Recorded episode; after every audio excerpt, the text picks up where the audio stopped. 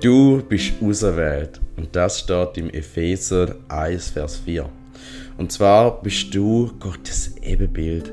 Und dass wir, Gottes, wir Menschen Gottes Ebenbild sind, heißt nicht, dass Gott so aussieht wie wir, sondern dass wir ihm ähnlich, ähnlicher sind in gewissen Bereichen.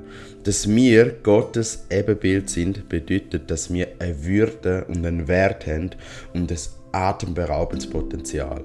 Und das glaube ich, dass du ein unglaubliches Potenzial hast.